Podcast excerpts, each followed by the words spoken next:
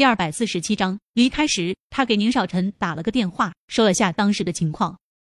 所以叶林刚到家，宁少臣就黑沉着脸，拉着他上下打量：“你有没有怎么样？”叶林双手伸出，紧紧的抱着宁少臣。过了很久很久，他才缓缓的开口道：“少臣。”宁少臣将他从怀里推开，看到他脸上都是眼泪时，眼眸瞬间暗了下来。是不是他对你怎么样了？叶林摇头，拉着宁少臣在沙发上坐下。他抿了抿唇：“少臣，你知道梁国安吗？”宁少臣在拿纸巾给他擦眼泪，听到他提梁国安的名字，手明显抖了下。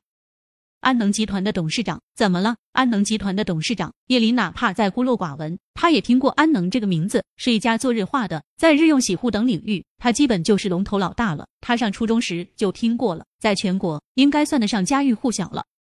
他手捂着额头，良久才松开，看着宁少臣，少臣，他是我爸爸。淡定如宁少臣，此刻也显然非常惊讶。你不是父母双亡？叶林闻言，抬头浅笑着看着宁少臣。这个男人说腹黑，说精明，可是在他身上，他却选择了无条件信任。柳絮当初应该也只是粗略看了他的资料，并没有深入去调查，否则宁小溪和楚雨洁可以查到他十八岁前的资料作假了。以这男人的手段，不可能查不出来的。可他却选择了相信。想到这，他心里非常安慰。我那是骗你的，少臣，你为什么从来都不问我，我为什么要生宁小溪？宁少臣盯着他的脸，修长的手指在他脸颊抚过。你愿意说，我就听；不愿意说，我尊重你。叶林拉过他的手臂，垫在自己的头下，眉头紧皱，开口将十八岁那年的事情缓缓道来。可能是身边有了宁少臣、宁小溪，还有宁小莫，在说起这些遭遇时，他整个过程都显得很平静，没了之前的悲伤。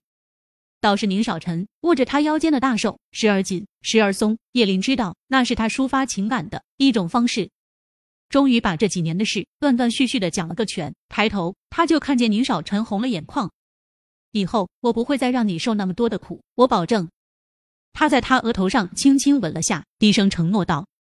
说完，拿起手册的手机，拨通了柳絮的电话：“你去把梁国安的情况查一下，明天拿给我。”停顿了下，又接着说道：“那个姓汪的，是不是有几部电影是宁氏投资的？马上撤资。”柳絮不知道说了什么，宁少臣冷嗤一声：“不用顾念后果。”说完挂了电话。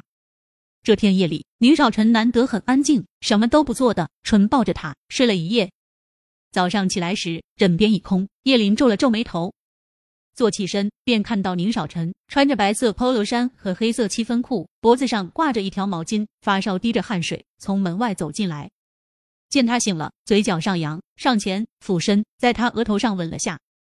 叶林没有闻到意料中的汗水味，倒是嗅到了独特的男人味，他忍不住的咽了咽口水。随着他的吻落下，半个身子都酥软无力。再看就吃了你。男人在他耳边低哑着声音说道。沈贝将被子整个拉起，盖在头上，